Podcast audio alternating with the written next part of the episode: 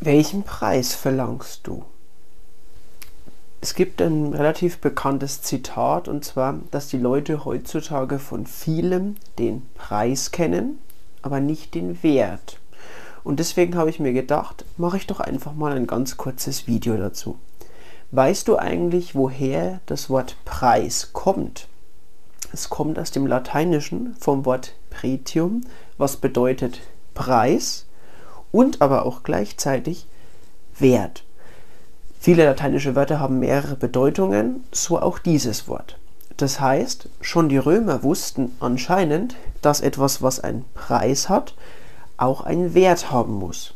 Und dass das anscheinend auch irgendwie zusammengehört. Und das ist recht spannend, weil alles das, was einen Preis hat, bedeutet im Umkehrschluss auch, dass ein gewisser Wert dahinter steht. Und deswegen kann ich auch, wenn ich vernünftig wirtschaften will, für etwas, was einen sehr, sehr guten Wert hat, einen sehr, sehr niedrigen Preis verlangen. Das funktioniert, naja, nee, funktioniert eigentlich nicht. Das heißt, entweder ich habe etwas, was einen hohen Wert hat, dann muss es auch einen hohen Preis haben, oder ich habe was, was einen niedrigeren Wert hat, dann ist auch ein niedrigerer Preis in Ordnung. Das hängt damit zusammen, dass wir Menschen, wenn wir etwas kaufen und sind auf einem Fachgebiet eben nicht Experte, dann können wir uns eigentlich nur an einer Sache orientieren. Und zwar, dass wir sagen, wenn etwas sehr teuer ist, dann muss es gut sein. Und wenn etwas sehr billig ist, dann muss es schlecht sein. Wir haben keinen anderen Vergleichsmaßstab, keine andere Referenz.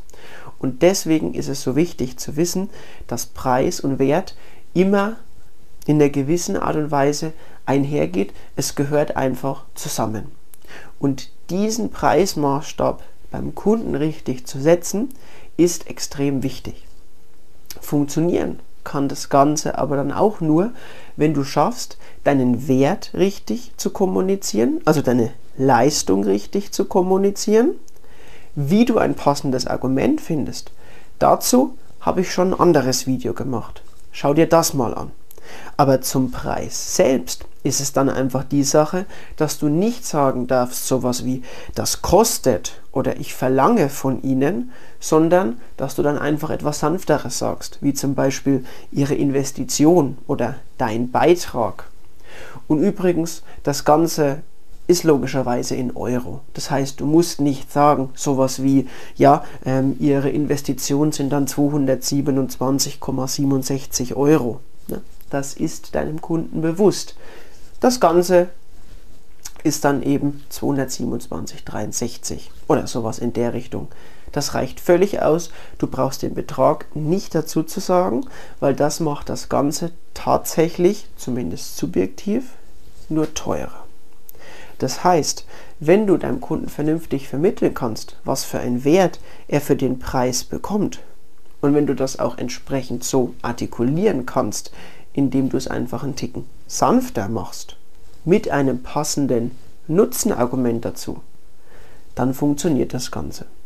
Und ein was, nur so nebenbei, das solltest du auf gar keinen Fall tun, wenn du im Vertrieb tätig bist und hast noch einen Vorgesetzten, der andere Preise vergeben kann als du und ein Kunde verhandelt über den Preis, dann darfst du auf gar keinen Fall sowas sagen wie, ja, da muss ich nochmal mit meinem Chef sprechen oder das muss ich nochmal mit der höheren Instanz abklären. Das darfst du nicht tun. Du tötest damit deine Preiskompetenz für alle Zeiten. Sag dann lieber sowas wie, das rechne ich mit spitzen Bleistift nochmal für Sie durch, ich melde mich dann wieder bei Ihnen.